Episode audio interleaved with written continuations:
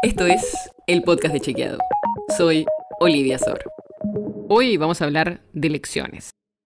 Porque todavía falta para la elección presidencial, pero así como pasó en Río Negro y en Neuquén hace unas semanas, este año varias provincias separaron las fechas de las votaciones provinciales y este domingo hay tres que van a elecciones.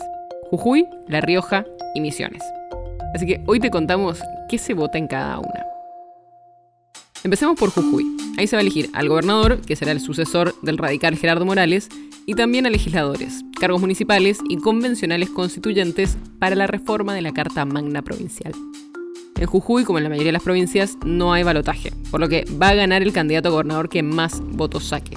En cuanto a candidatos, lo más distintivo es que Morales, el actual gobernador, va a ir como candidato a constituyente por el oficialismo.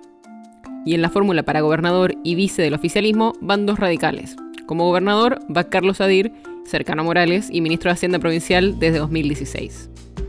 El peronismo va dividido en tres listas distintas. Serán candidatos a gobernador el diputado provincial Ricardo Rivarola, el senador nacional Guillermo Snopek y el ex rector de la Universidad Nacional de Jujuy, Rodolfo Techi. Y por la izquierda se presenta el diputado nacional Alejandro Vilca. En La Rioja, el peronista Ricardo Quintela busca ser reelegido y su principal competidor es Felipe Álvarez, de Juntos por el Cambio. También se presenta el referente de Javier Milei, que es Martín Menem, sobrino del expresidente Carlos Menem. Igual que en Jujuy, en La Rioja, además de gobernador y cargos provinciales y municipales, se elegirán los convencionales constituyentes que se encargarán de reformar la Carta Magna Provincial.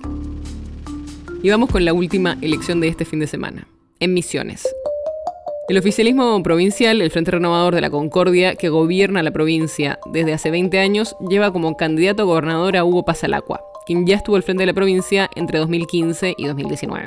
En la oposición, el postulante de Juntos por el Cambio será el diputado nacional Martín Arjol. Y el Frente La Fuerza de Todos lleva como candidato a gobernador a Pablo Lenguaza, del Partido Agrario y Social.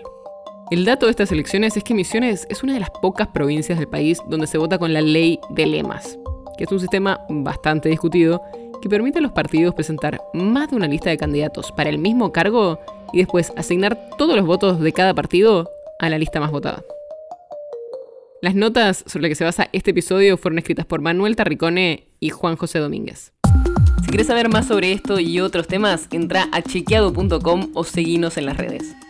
El podcast de Chequeado es un espacio en el que de lunes a viernes te contamos qué de lo que escuchaste o circuló es verdadero o falso. Te traemos datos para que puedas entender mejor las noticias.